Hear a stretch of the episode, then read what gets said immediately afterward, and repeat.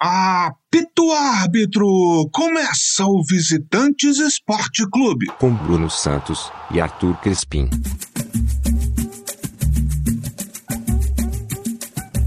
Alô, paixões! Alô, doçuras! Bom dia, boa tarde, boa noite, amigo ouvinte, amigo ouvinte, amigo ouvinte. Este é o Visitantes de número 11. Aqui, diretamente dos estúdios Paul Gascoigne, em Londres, sou eu, Arthur Crispim. E lá, dos estúdios Newton Santos, no Rio de Janeiro, ele, Bruno Santos. Fala, Brunão! E aí, Arthur, beleza? Olá, bom momento, ouvinte.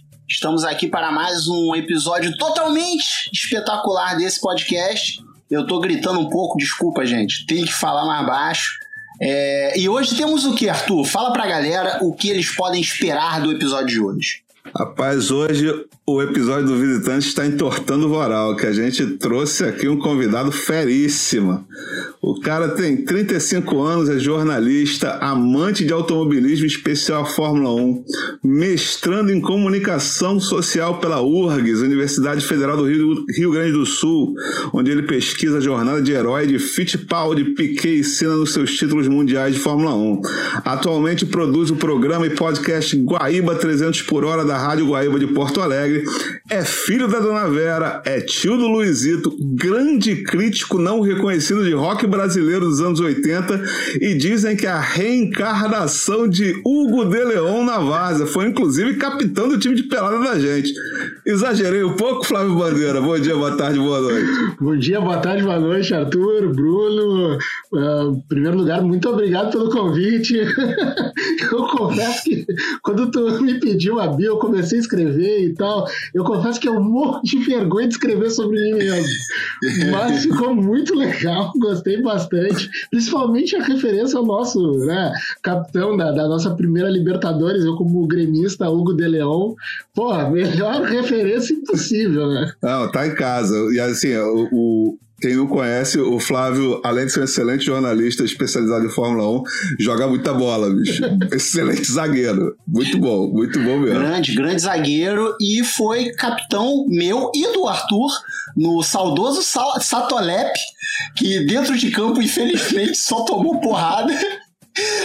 Era um time muito bom, cara. Eu fico muito triste, assim. Assim, eu, eu aproveitei tudo, foi muito legal, mas eu fiquei muito triste da gente não ter conseguido uma classificação ao menos, porque, pô, aquele time era muito legal, bicho. Ele era muito bom, aquele time, cara. O problema é que, tipo, metade do time se machucou no primeiro jogo, assim, tipo, sem conseguir andar. Então, é a velhice. A velhice chega sem avisar nos, nos momentos mais ingratos, né? Porém, Flávio deixou dele de falta temos que é, deixar isso aqui anotado. Ele não, não, não deixou de fazer o golzinho dele. Eu confesso que eu lamento até hoje também o time não ter engrenado, porque de fato o time era muito bom. E sem contar que, na minha, na minha opinião, acho que era o time mais carisma de todo o campeonato. Acho que nenhum outro chegava perto do nosso é no sentido carisma. Uh, e até hoje Com eu uso todas as camisetas das Trifons, das Jorge Campos, a de Copa aqui de Porto Alegre. Por sinal, eu tô com uma da Jorge Campos, né? Que acabou sendo minha vestimenta da quarentena. Né? Então, uso todas as camisetas com muito carinho até hoje. E o Satolete, ah, lamento demais não ter engrenado. É isso, mas vamos começar, né? Vamos entrar aqui no nosso papo. Vamos começar. E a, assim, a pauta do programa de hoje é o início da temporada da Fórmula 1. Vai pra bandeirada, vai pra vitória 91, vai pra igualar o recorde, vai Lewis Hamilton! É, vamos começar aqui com toda a velocidade diferente das Ferraris do ano passado. A gente vai tentar é, começar bem aqui o negócio. E aí eu já começo perguntando para você o seguinte, Flavinho: o que podemos esperar dessa temporada é, se vai ser de novo a Mercedes deitando e rolando, ou se talvez tenha lugar para surpresa, sei lá, Red Bull, Aston Martin aí, que pegou a, a Racing Point aí no colo. O que, que você acha que a gente tem para esse ano? Bom, para esse ano, ao que tudo indica, poderemos ter uma disputa, né? Algo que nas últimas seis, sete temporadas a Mercedes simplesmente pulverizou tudo, colocou a bola embaixo do braço ficou como dona do campinho e poucas vezes ela foi superada, né? E aí, no final de semana passado aconteceram os testes de pré-temporada no circuito de Sakir, no Bahrein. Uh, os testes de pré-temporada que até, pelo menos para mim, foi uma surpresa bem legal, no sentido de que a Red Bull, talvez, para esse ano, seja a grande desafiante da Mercedes, né? Uh, a Red Bull dominou boa parte dos treinos, uh, com um carro absurdamente equilibrado, muito bem equilibrado, tem a questão do projetista do Adrian Newey, que é o mago do, né, dos projetos, dos carros, de carros icônicos da, da, da Fórmula 1 trocentas vezes campeão, né, das, por, pelas equipes por onde passou, e a Mercedes, por incrível que pareça, teve muita dificuldade. Uh, um carro nervoso, uh, tanto é que foram seis sessões, uh, manhã e tarde, na sexta, no sábado e no domingo, e a Mercedes liderou uma sessão apenas com o Valtteri Bottas que é um leão de treino, né? Todo mundo sabe que né, o, o Walter já ganhou o apelido de, de, de, cebolinha, porque ele sempre tem um plano infalível contra o Hamilton, mas nunca dá certo. Lei Cebola, faz favor. Por decreto, eu me proclamo o novo dono da lua. Ou seja, o lei. Dá certo. Toda temporada ele tem um, né? O, ah, esse ano eu vou, né? Vou derrubar o Hamilton, nunca consegue. E aí ele liderou o treino, aí obviamente que já surgiram as primeiras piadas, aquela coisa do agora vai, ele veio, né, pra. Mas uh, ficou só nisso.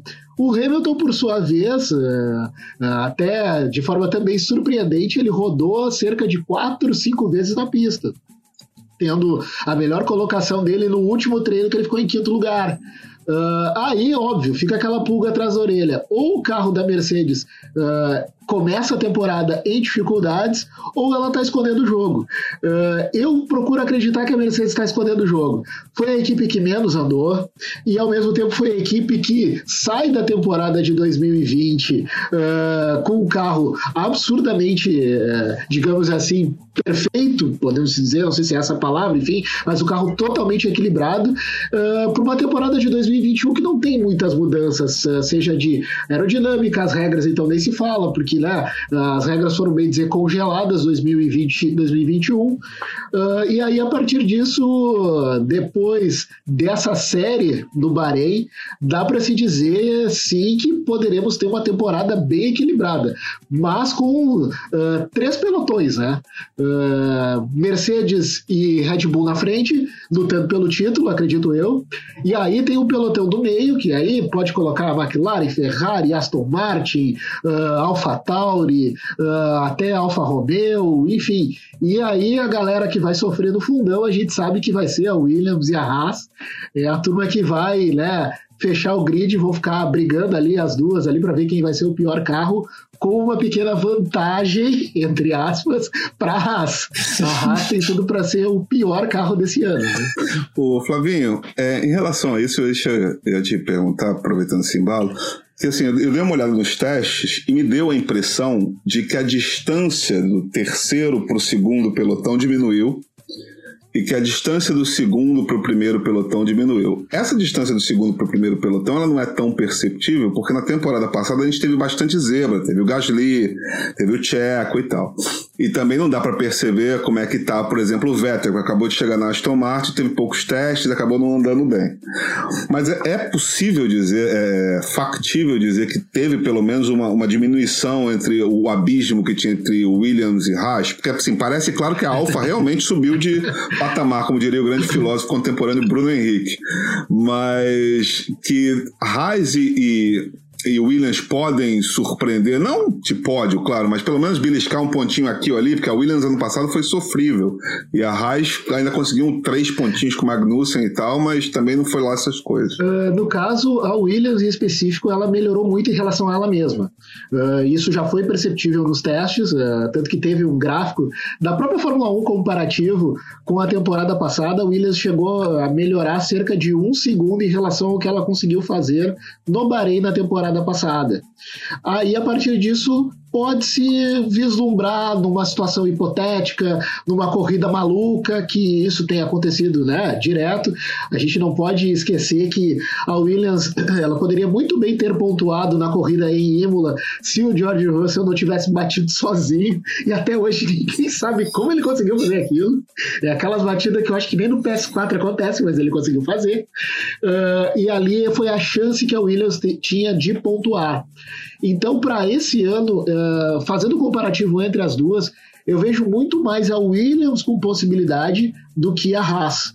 Por quê? Porque a Haas, ela com certeza vai sofrer com o motor Ferrari. A Haas, ela anda com o motor Ferrari com, digamos assim, com alguns cavalos a menos. E esses cavalos a menos, muitas vezes, é de uma temporada para outra. Então, uh, não tem como saber ainda se esse motor da Haas é o motor Ferrari de 2020 ou se é o motor Ferrari 2021, mas com uma potência um pouquinho menor. Uh, então, nessa disputa, eu vejo a Williams com uma pequena possibilidade uh, de uma corrida, como falei, numa situação hipotética, vir a pontuar. É, e outra coisa, Flavinho, é, pegando esse gancho também, saindo da, das corridas e tudo, qual é a tua expectativa para essa transmissão da temporada pela Bandeirantes? Mais espaço em relação à Globo? O, o amante da Fórmula 1 vai ter mais informação? Uh, eu confesso que eu estou muito curioso. Assim, primeiro lugar, assim, na hora que foi eh, que rolou o anúncio de que a Band adquiriu os direitos, para mim foi uma grande surpresa. Porque de todas que negociavam, uh, se falou em Record, se falou em TV Cultura, se falou na Globo, e as negociações com a Globo teve várias idas e vindas.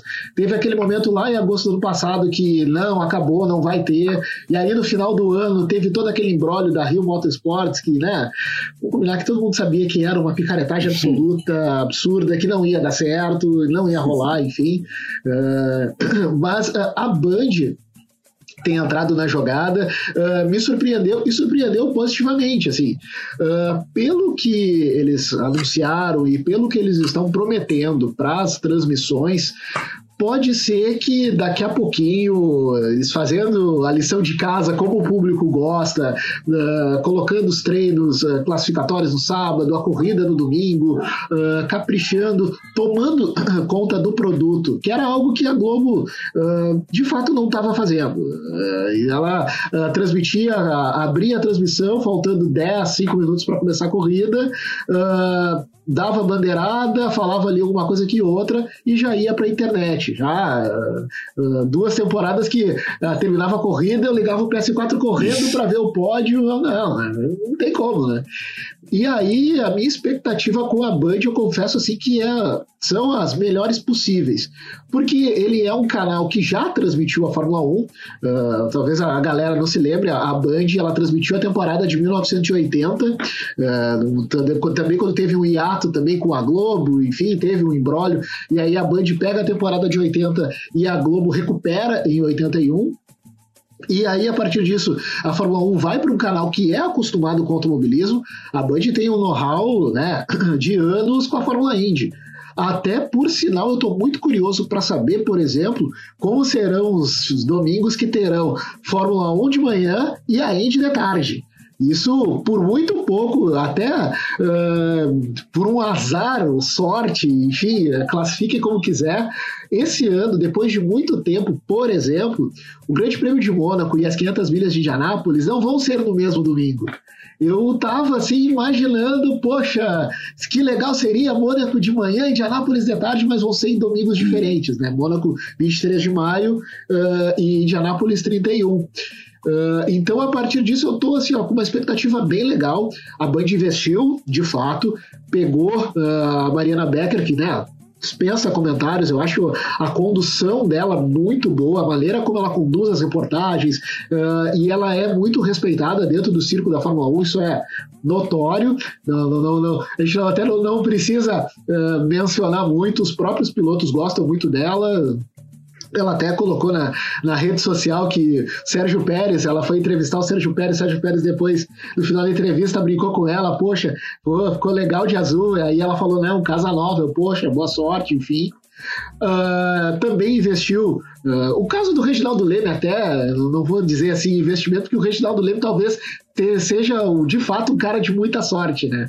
Porque ele sai da Globo para fazer qualquer outra coisa da vida, uh, passa um tempo fazendo live, contando histórias no Instagram, escrevendo uma coisa que outra para o motorsport.com, e aí veio o convite da Band, um convite que seria para trabalhar na Stock Car e no final do ano uma reviravolta e ele tem de volta, com perdão da redundância, a Fórmula 1 para poder trabalhar. Parece assim que vive um para o outro, assim, são, é uma, uma coisa absurda.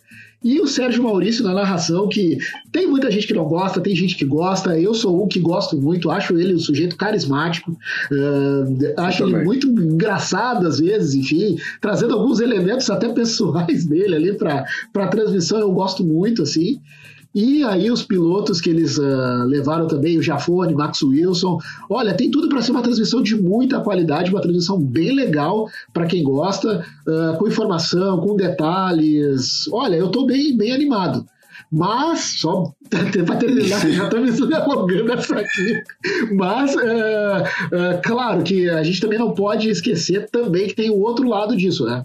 Uh, a Band, ela assinou um contrato de dois anos e é um contrato que para a Fórmula 1 também vai ser um desafio, porque a Fórmula 1 a gente sabe que ela, ao longo da sua história, ela sempre teve como premissa se associar aos principais veículos de comunicação de determinado país.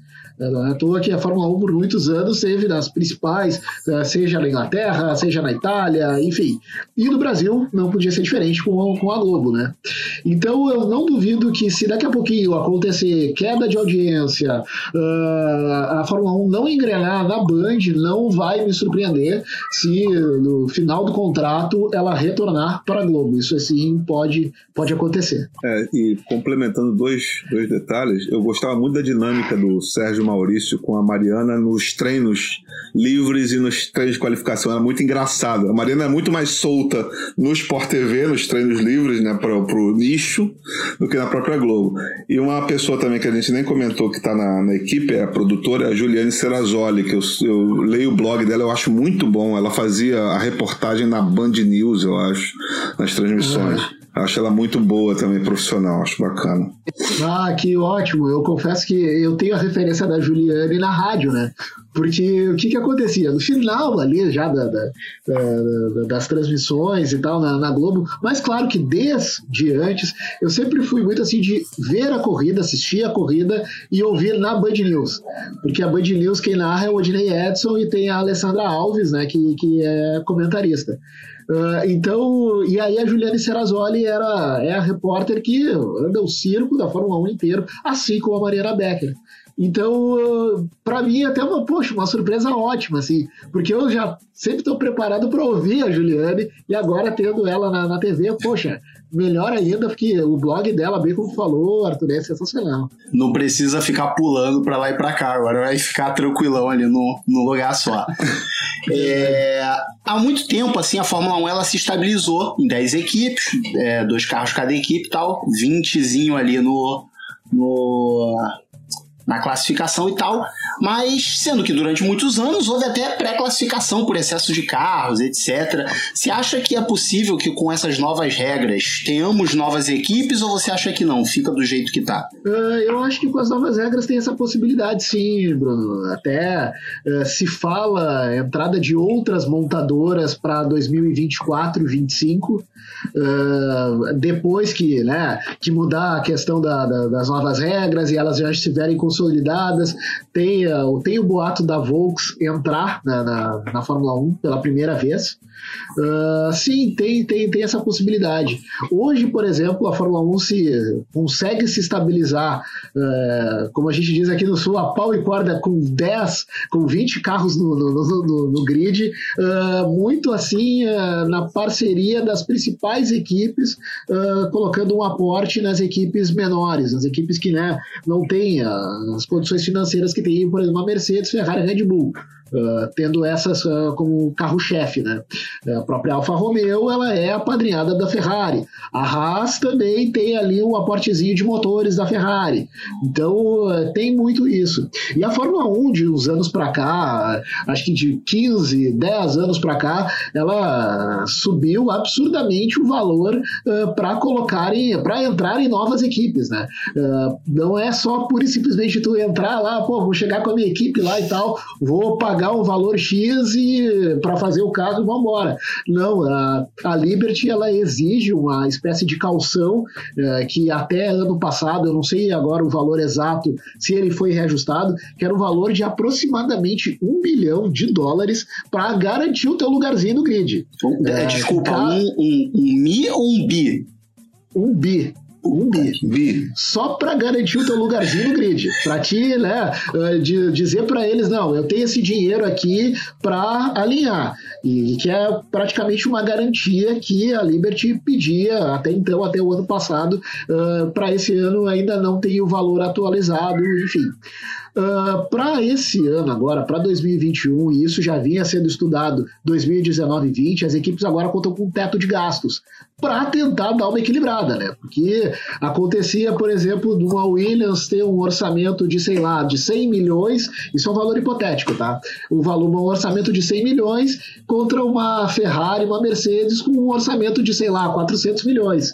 Uh, a gente sabe que, né, com orçamentos totalmente, uh, digamos assim, uh, com toda essa disparidade de orçamento de uma para outra, a gente sabe que a Williams não vai pegar a Mercedes e a Ferrari nunca. Vai, né, vai sofrer até as últimas, né?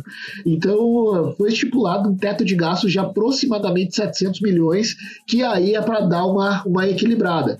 Aí fica aquela pergunta, tá? Uh, chegado esses 700 milhões, o que, que as outras, o que, que as equipes que mais gastam fazem? Aí elas vão trabalhar na fábrica o que elas já têm, vão trabalhar motor, uh, vão trabalhar uh, peças novas de aerodinâmica, algo assim. O que elas não podem é colocar mais dinheiro no projeto. Elas têm um valor hoje limite para colocar no seu projeto e fica naquilo e seja feliz. Então, a partir desse teto de gastos, pode ser que no futuro não muito distante, eu digo futuro não muito distante, sei lá, daqui a três, quatro temporadas, poderemos ter, sim, 22 carros no grid. Até 2010, 2009 tinham 24 carros.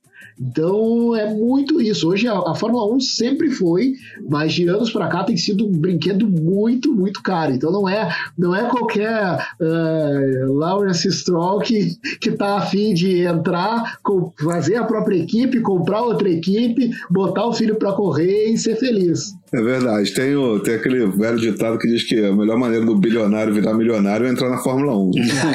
o cara perde dinheiro. Fala. É verdade. E assim, e apesar disso, cara, a Fórmula 1 tem ainda lugar para uns picaretas. Eu moro aqui num, numa cidade, uma cidade-bairro aqui em Londres, chamada Richmond. Uhum. E, a, e, Richmond é a sede de uma, uma empresa chamada Rich Energy, ah. que foi patrocinar a Haas. Só que esse cara é um picareta. Eu nunca vi nada da Rich Energy. Seria energético. Não vende no supermercado não vende na quitanda, não vende na padaria, não vende em lugar nenhum. Entendeu? O energético é um energético especial, gourmet, blá blá blá, uísque e sachê. Resultado, a Haas ficou sem dinheiro, o patrocínio foi, foi pro ralo, esse cara deve estar sendo processado, nunca é. mais entrou e a Haas teve que vender o seu capital ali, um pedaço pro pai do Mazepin que é o piloto russo que entrou aí, que tem já uma fama de abusador de mulheres e coisa assim. É, é tipo o Botafogo, né? O Botafogo que é que busca esse tipo de patrocinador aí. O Botafogo que já foi patrocinado pela saudosa Telex Free. É, e esse ano o Botafogo foi atrás de um patrocinador. Os caras, eles prometiam que eles criaram, que é que eles vendiam um cordão, um pingente que matava a Covid-19 e o Botafogo ia botar isso na camisa.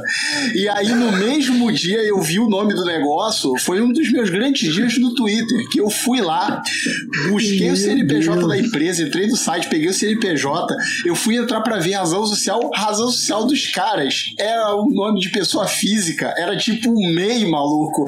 Que os caras é, os caras transformaram em CNPJ as atividades, tipo, tinha 300 mil atividades. Aí lançaram uma Meu última Deus atividade complementar, que era um negócio de, de saúde, etc. Uma picaretagem do caralho. Aí o, o Botafogo cancelou o patrocínio no dia seguinte. Ou seja, ou seja, desculpa, Hit, hit Energy, Não, Hit Energy. Chama no Botafogo que os caras aceitam. Pode ir lá. e agora vamos para o, o nosso momento Pachequinho do programa. Brasil! Tem que ter uma, uma pergunta para cumprir a cota Pachequinho. Flavinho, uhum. em médio prazo, há algum brasileiro em condições de entrar na Fórmula 1 e conseguir uma vaga em uma equipe na qual ele possa vencer? Então tá, vamos lá. Uh, hoje, uh, quem está já dentro do circo da Fórmula 1, uh, é, com possibilidades reais, dá para se dizer, quase perto, dependendo muito da situação, é o Pietro Fittipaldi, né? O Pietro Fittipaldi hoje ele é piloto reserva da Haas. Uh, ele por muito pouco não pegou a vaga do Mazepin, que, né? Bem como o Arthur falou, tem essa fama de abusador de mulher, que foi assim uma tremenda uh, bola fora da Fórmula 1 não ter se posicionado no caso do Mazepin, uh, foi, fez todo aquele, né, uh, aquela, aquele auê no passado de nós somos um, enfim, toda aquela campanha, até achei muito legal também, eles terem abraçado o Black Lives Matter do, do, do, Hamilton, achei muito bacana, mas quando aconteceu um fato concreto, a Fórmula 1 silenciou. nesse ponto ela pisou pisou na bola. E aí, a partir disso, o Pietro Fittipaldi teve chances reais de assumir o cockpit da Haas. Uh, recentemente, ele, ele renovou o contrato para ser piloto de testes, então ele sempre vai ser aquela sombra tanto para o Mick Schumacher, tanto para o Mazepin. Aí, se perguntar, ah, mas por que, que ele não entrou? Uh, primeiro, o Mazepin está levando muita grana na Haas, né? A Haas, ela teve em vias de, né, de fechar as portas e sair da categoria, e aí viu no Mazepin uma mina de dinheiro. Uh, vale lembrar que o pai do Mazepin, ele, ele tem mais grana do que o Lawrence Stroll, então daqui a pouquinho, né? Não, não é de se duvidar que ele não compre equipe ou coloque uma outra equipe, enfim, situação hipotética de gente que tem dinheiro, que é bilionário e está afim de ficar milionário, então né, pode acontecer. Então, a partir disso, eu vejo o Pietro muito mais perto. Uh, vale lembrar que o Pietro fez as duas últimas provas no ano passado uhum. com um desempenho uh, razoável dentro das possibilidades que o carro da Haas poderia oferecer uh, e dentro do que o próprio Pietro poderia oferecer, porque a gente nunca pode desprezar que o piloto de testes ele faz uma sessão de treinos que outra faz ali duas, três sessões de treino na temporada, quando consegue fazer outra outras mais, são mais duas ou três, enfim. Uh, e aí, a partir disso, ele fica sempre naquele alerta, né? E aí, no final do ano passado, calhou com aquele acidente horrível do Grosjean do Pietro entrar. Fora o Pietro Fittipaldi, Fórmula 2, a gente tem ali o Felipe Drogovic muito perto. Muito perto, eu digo, tem a possibilidade. Por quê? Porque o Drogovic foi o piloto, uh, nossa, fazendo essa, essa pachecada brasileiro que talvez tenha se destacado de fato, uh, eu digo, Europa, né? Europa Fórmula 2. Uh, ah, venceu corridas, chamou a atenção das equipes, se falou até num contrato para a McLaren, mas aí acabou não. Uh, concretizando, até porque uh, a maioria dos pilotos que entram na Fórmula 2, uh, eles fazem parte da academia de pilotos das equipes da Fórmula 1. Aí tem a academia da Ferrari, a academia da Mercedes, enfim, a própria Red Bull, e o Drogovic não. O Drogovic ele não pertencia a nenhuma das academias, uh, e aí a partir disso ele uh, vindo uh, praticamente sem aporte financeiro, com grana praticamente dele, patrocinadores, sem ter uma grande equipe por trás, conseguiu fazer um bom trabalho, e é outro que se fizer uma boa temporada da Fórmula 2 esse ano, pode sim ter possibilidades, se não entrar no cockpit da Fórmula 1 direto, mas ascender a piloto de testes de alguma outra equipe. Uh, eu poderia, por exemplo, citar o Sérgio Sete Câmara, que a temporada passada inteira foi piloto de testes da McLaren, mas não sentou no carro em nenhum momento. Tanto que está na Fórmula E hoje. Uh, então seriam esses assim que hoje, ao meu ver, estão mais próximos.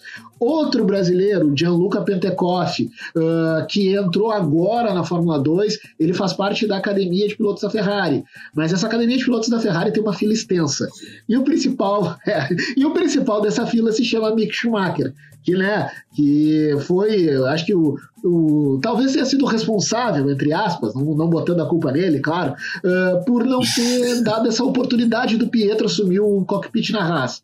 E vale lembrar que por ser piloto da academia da Ferrari e a Ferrari fornecer motor para a Haas, uh, rolou aquele, né, aquela pressão, aquele papo, pô, eu tô com um cara aqui, eu preciso botar ele para correr e tal, e eu tô dando motor para vocês, bota o cara aí.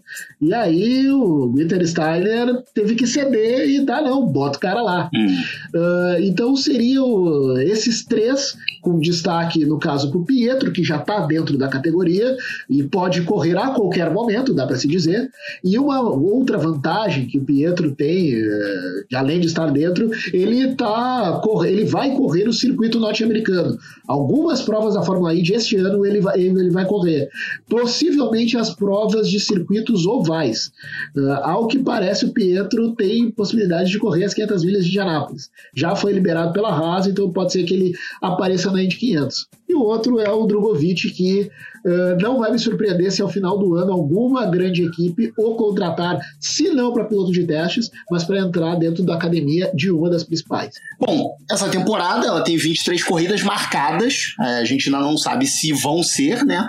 É, porque ano passado a gente lá teve problema com Covid, começou, eram, sei lá, 16, 17, foi para 20 e tantas, etc e tal, e aí ficou naquilo. A gente continua com Covid aí é, batendo na porta com vontade, muito mais aqui no Brasil até do que na Europa, então talvez eles tenham uma situação um pouco melhor para isso. Mas tem 23 marcadas. Você acha que é muito? Você acha que vai rolar mesmo as 23? Como é que você tá vendo isso aí? Bárbara, eu sinceramente tomara que aconteça as 23 provas uh, ao longo do ano, mas uh, eu já largo com 22 e a que cai é justamente a do Brasil, né? E não precisamos dizer o porquê. E daí? Lamento. Quer que faça o quê? Né? Não precisamos entrar em detalhes. Eu sou, eu tô doido para Interlagos já faz quatro anos e né, uh, então eu acho muito difícil ter as 23 corridas. Uh, já começa, por exemplo, uh, este final de semana agora, próximo, dia 21, seria o Grande Prêmio da Austrália, que já foi jogado para o final do ano. Então já é um exemplo.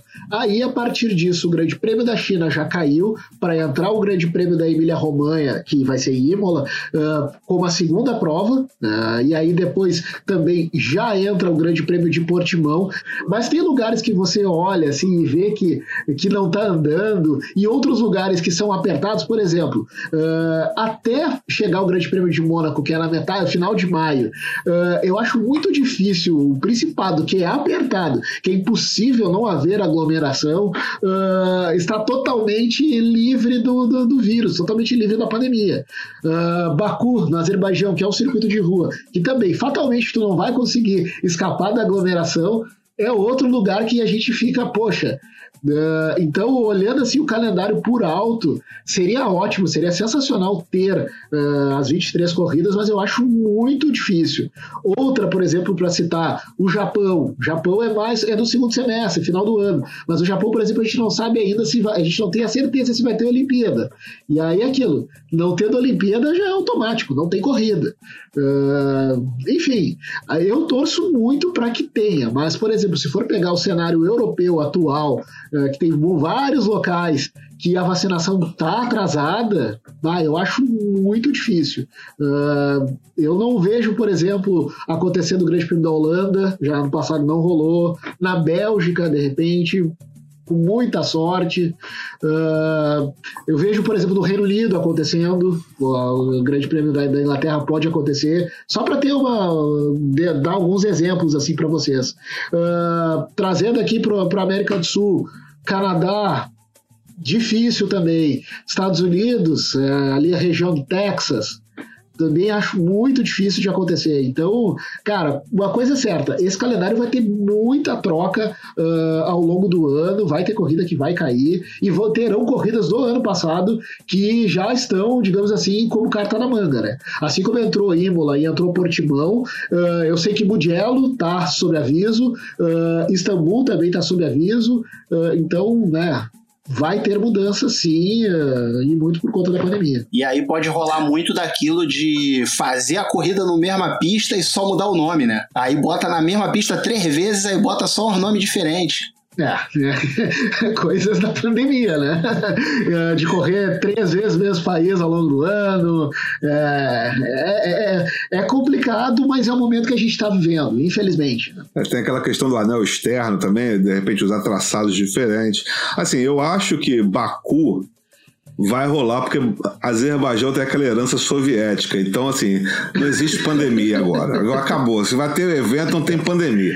Na Rússia não tem. Agora, ah, não pode ter público enquanto não tiver vacina. Aí o Zenit São Petersburgo. Então tá bom, bota um posto de vacina. O cara vai pro jogo de futebol agora tomar vacina. Pá, chegou no jogo. Então, assim, russo é muito pragmático com isso, né? E o, o, o Azeri deve seguir essa tomara, linha, né? Tomara.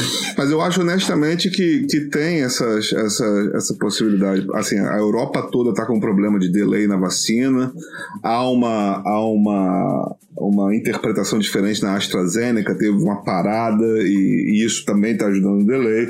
Brasil a gente nem fala. O México, é, por exemplo, é outro, é outro grande prêmio está em risco. O, os Estados Unidos eu não sei, porque a, a vacinação está muito rápida. Então pode ser que eu acho que o Texas é, surja nisso e o Canadá se beneficie. Mas vamos ver. Eu, particularmente, no feeling, eu acho que não haverá 23 corridas. Vamos, vamos fazer jus à concordância aqui. É, eu também, é, eu também eu partilho muito a tua opinião, Arthur. Acho muito difícil terem as 23 corridas. Uh, se fala até, uh, o Bruno perguntou e eu também não, acabei não respondendo das 23 corridas. Eu confesso que eu não acho muito. Pelo contrário, se tivesse 25, 30, ia estar feliz da vida. Uh, até se fala para daqui dois, duas ou três temporadas, uh, 24 a 25 corridas. E aí você pega, o ano tem o quê? 52, 53 semanas. Seria praticamente metade do ano com corrida. Uh, então, até porque, por exemplo, se fala na volta do circuito de Kyalami, da África do Sul, que hoje uh, o único continente que não recebe a Fórmula 1 é o continente africano, e há negociações para isso acontecer. Se não para o ano que vem, quem sabe uh, 2023. Uh, então, esse calendário que hoje tem 23 corridas uh, não surpreenderá se daqui a pouquinho aumentarem para 24, 25, porque a Liberty, desde que assumiu a Fórmula 1, ela tem sim um grande desejo de fazer com que ela, Fórmula 1, volte a percorrer todos os continentes, exceto parte, obviamente, todos os continentes do planeta. Né? Ah, mas eu, eu seria a favor de uma corrida na Antártida. Já pensou pista de gelo, bicho? Ia ser show de bola. Pô, a Red Bull andou fazendo exibição no gelo uns tempos atrás com o carro dela, né? Ah, seria. Já estão corrente no pneu. Seria bem legal, né? Corrente no pneu, vambora. Mas aí quem seria é, favorito no gelo? A Red Bull ou o Kimi Raikkonen? Kimi Raikkonen. É, até o meu exemplo era Keck Rosberg, né? Keck Rosberg foi um que, né, ele andava no gelo. No, né? Com certeza, Kimi Raikkonen seria o grande favorito. Porque na pior das hipóteses, o Kimi Raikkonen batendo, pelo menos no gelinho, ele pega e, faz, e, bebe, e bebe a vodka, para dar que, que a vodka não congela. Então, a vodka é uma bebida que não congela. Flavinho, meu querido, nosso, nosso papo tá chegando na reta final. A bandeira branca já sendo agitada pelo Mihaly Rinazzi, como diria Galvão Bueno. É, Para encerrar, uma pergunta bem objetiva, uma pergunta muito técnica, baseada no Instituto, no IVM, Instituto Você Mesmo. Na sua opinião, quais são os cinco melhores pilotos da história? Da história? Ah, essa, é, essa pergunta, olha, vamos lá, vamos tentar. Uh, Eu te ajudo, vou dar os meus também, Então vamos lá. vai começar ou eu começo? Não, você começa. Então tá. Você é especialista, eu tô vindo aqui pra tumultuar. Então tá, vamos lá, assim, ó. Uh, eu tenho Schumacher, né? Vamos, uh, não só pelos sete títulos, mas pelo que ele fazia de fato na pista, mesmo tendo uh, momentos a lá Dick Vigarista, era um piloto excepcional. Uh, Alan Prost, também não dá para né? o professor o professor o único problema do professor era que quando chovia ele se embananava Uh, De açúcar, de é, açúcar. total. Uh, vide o Grande Prêmio de San Marino de 89, que ele conseguiu rodar sozinho na volta de apresentação. E nem estava chovendo, a pista só estava molhada. e não largou. Uh, o Ayrton dá para colocar nessa lista. Né? Eu acho que difícil não colocar. Tentando não ser, tentando não dar essa pachecada, mas é difícil não colocar o Ayrton na lista. Uh, um que eu gos- gostava, gostava não, gosto muito assim, que não tem assim a tem a sua representatividade. Eu gostava muito do Nick Lauda. Acho que o Nick Lauda entra tranquilamente nessa lista, seria o quarto. E o quinto hoje para mim é- e já vai muito também o lado afetivo, a questão do coração, é o Hamilton. Eu já não consigo mais não colocar o Hamilton nessa lista. Ah, do que ele faz na pista hoje é, é assim, ó, é, é beiro absurdo, assim. Eu sou muito fã do dia que ele superou ah, o número de vitórias ali da- da- do, do Schumacher e tal. Quando ele cruzou a linha de chegada, eu não conseguia fazer outra coisa senão chorar.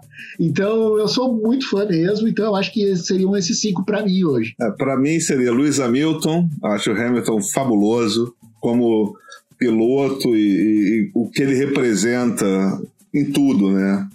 É, eu acho ele fantástico. Seria Lewis Hamilton, Schumacher. É, eu acho que o fato de ser Dick Vigarista faz até parte. Até o Hamilton já foi, já para, aquela paradinha embora. Não existe cara bom, não existe ídolo gênio bom, né? O cara sempre tem que dar uma escorregada. Então seria Hamilton, Schumacher. Aí eu coloco o Piquet, porque o Piquet eu acho que ele foi muito inovador, essa questão do cobertor, Ah, da verdade. estratégia. Ele nu- nunca foi o, o, o, o mais rápido, o mais. O mais é, assim, ele nunca foi superlativo nas coisas, mas o conjunto dele sempre foi muito bom. Então eu coloco Piquet. Eu acho o Lauda fabuloso. Eu acho pela reviravolta que ele teve depois de Nürburgring e, e voltar e fazer o que ele fez. E o último piloto, cara, foi um cara que eu não vi correr. Eu só vi em VT e eu acho ele completamente insano e tá nas, nas minhas listas sempre que é Gilles Villeneuve. Bah, Porque esse assim é um que eu tenho. Desculpa te, te interromper.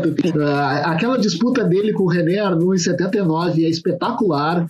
Ah, também é, é outro assim que eu, o próprio Ayrton se inspirava no Villeneuve, né? Ele mesmo dizia isso, que ele se inspirava na coragem do Villeneuve, coragem barra insanidade, né? Porque o Villeneuve era completamente maluco. Ah, É, é fantástico. né? Então, nessa lista, se essa lista se estendesse para sete pilotos, eu colocaria assim o Piquet e o Villeneuve. Seriam os outros dois que, que fa- fatalmente entrariam. Assim.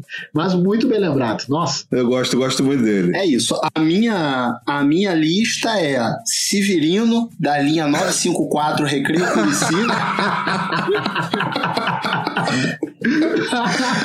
Maluco, pega ônibus no Rio de Janeiro pra você ver o que, que é piloto, rapaz. Esse negócio aí, esses caras aí pegam os carros bons pra caramba. Ah, o carro custou 70 milhões de reais, sei que lá.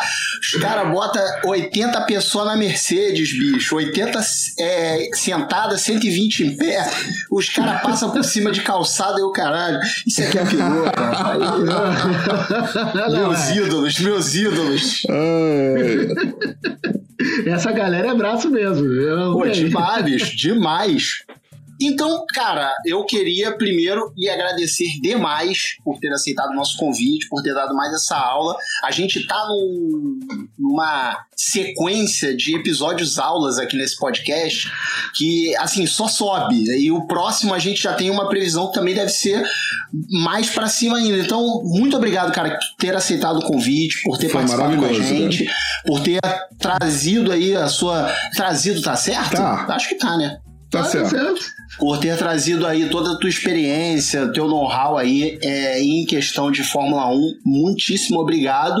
É, e aí, pô, manda seu recado final, diz onde a gente pode te encontrar, manda aí suas arrobas e etc. Pô, eu que, eu que agradeço o convite. O convite veio desde acho que do final do ano passado, eu acho, quando o Arthur mandou a mensagem. Não, pô, gurizada, que honra. Eu que agradeço demais. a- além de, de, da gente poder, eu poder contar esses, esses causos, o que esperar da Fórmula 1, pra mim, a- acima de tudo, é poder bater papo com dois caras que eu tenho ah, como amigos mesmo. Vocês são meus amigos, cara. Eu uma saudade absurda de vocês, ah, de poder encontrá-los na- nas Copas lá com a turma em São Paulo, enfim, né? Eh, Então, né, eu que agradeço demais. E, bom, para me encontrarem, tem lá no Twitter, no Instagram, vai lá, arroba bandeira, underline Flávio, tô lá dizendo um monte de besteira, xingando o governo, ah, postando foto do Luiz Antônio junto comigo, que o Luiz Antônio é meu grande companheiro dessa quarentena. Por sinal, daqui a pouquinho ah, a gente vai ter que sair para buscar o meu irmão no trabalho, né? Que, né, com essa função de pandemia e tal, eu tô tentando fazer ele fugir do ônibus, eu tô indo buscar ele, e o Luizito é o meu companheiro no carro, né? É o meu, é o meu copiloto. Então, gurizada, mais uma vez, muito obrigado. Só tenho a agradecer. Sempre que precisarem, cara, assim, ó, vocês têm meus contatos, rede social, precisando. Assim, ó, é um prazer enorme poder bater esse papo com vocês aqui. Pode ficar tranquilo que você volta aqui para falar com a gente de vários outros assuntos. Bora, bora, só É, chamar. não, e aí a gente também, como a gente também fez um apanhado aí da temporada, ao final da temporada a gente pode retornar isso aí, ver o que que deu, o que que não deu, o que que aconteceu, a gente tá aí para comentar sobre automobilismo, Fórmula 1 e afins. Valeu mesmo. Ô Arthur, eu acho que tá na hora, hein? Assim, cara, chama na vinheta! Eu vou chamar o VAR, eu vou chamar o VAR. Isso é lance duvidoso, ela não quer acreditar. É isso aí, começa agora a hora do VAR. A hora do VAR é o momento em que você, ouvinte, se transporta para dentro do Visitantes e a gente lê seus mensagens, seus recados, suas perguntas, tudo isso é esse é o momento. E como você faz isso? Mandando uma mensagem pra gente, pode ser por e-mail, podcast.visitantes.gmail.com ou nas nossas redes sociais, arroba visitantesec, no Twitter, arroba podcast visitantes, no Instagram. Você manda sua mensagem e aí a gente joga aqui na hora do VAR. É isso, Arthur. É isso aí, espalha a palavra, aquele mesmo esquema que você tem feito nos últimos dias. É, ligue para os seus amigos, comente com eles, diga que o podcast Visitante está sempre aí com convidados maravilhosos. É, aquela pessoa que você não gosta, aquele negacionista, faça ele acreditar na vacina e no Visitantes, porque é preciso ter leveza, isso o Visitantes traz, e é preciso ter verdade e cura. Isso a vacina traz. Vamos que vamos. É isso. E começamos aqui com o João Paulo, que mandou uma perguntinha aqui para a sala do VAR. O título brasileiro faz o flamenguista zerar a raiva de Ersene pelas eliminações na Libertadores e na Copa do Brasil? Cara, o flamenguista ter raiva de treinador é um esporte nacional. É uma coisa tão comum quanto o Flamengo passar vergonha em Libertadores.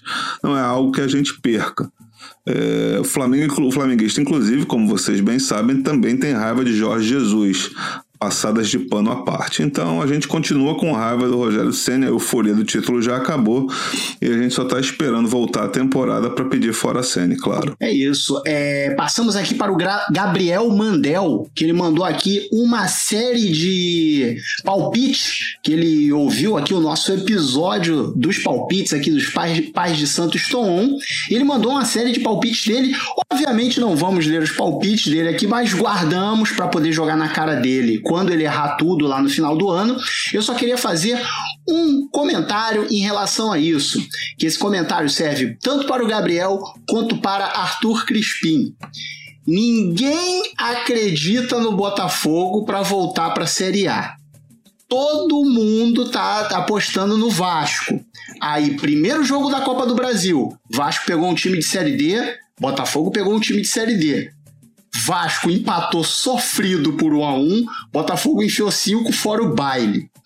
Final do ano, eu já tô me preparando desde já para encher o saco de vocês que estão dizendo que o Botafogo fica mais um ano na Série B. Você vai me fazer defender o Vasco, que é uma coisa inédita. Mas, pô, o Vasco pegou um time, que é a Caldense, que ganhou do América, do Lisca doido, que tá na Série A, e ganhou do Cruzeiro. Mas também, pô, ganhar do Cruzeiro, todo, assim, já é quase obrigação, né? Mas é um time mais difícil que o Motoclube, né, cara? O Motoclube, no máximo, nessa altura do campeonato, é uma 125. Não dá pra assustar o Botafogo, né? Ambos são de Série D. Mesma coisa. Mesmíssima coisa. Obrigação do Vasco era meter uns oito. Não fez. Mas beleza. Sigamos, sigamos. Eric Franco mandou aqui pelo Instagram a segui o seguinte comentário. Poxa, é, em relação ao episódio 10 agora sobre produção, ele fala o seguinte: como que não teve uma vinheta? Ô, oh, produção, ajuda aqui, produção, ajuda aqui, produção. Lembrando do saudoso Ivo Holanda, claro. Rapaz, eu não sabia. Eu, eu tinha esquecido que o Ivo Holanda tinha morrido. Ele morreu?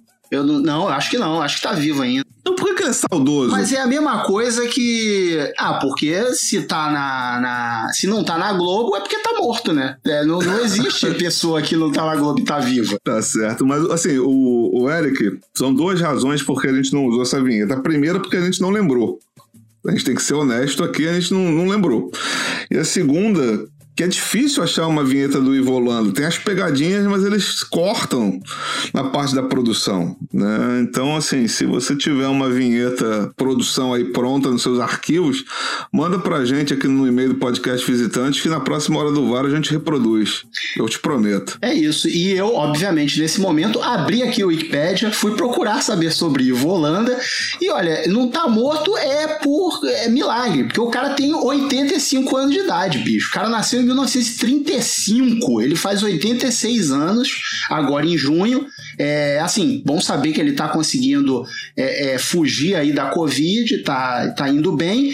E diz aqui que nome completo, Ivo Holanda de Barros. Outros nomes, Rei das Câmeras Escondidas. Passemos para o próximo aqui. É, na verdade, temos agora Plantão da Calopsita.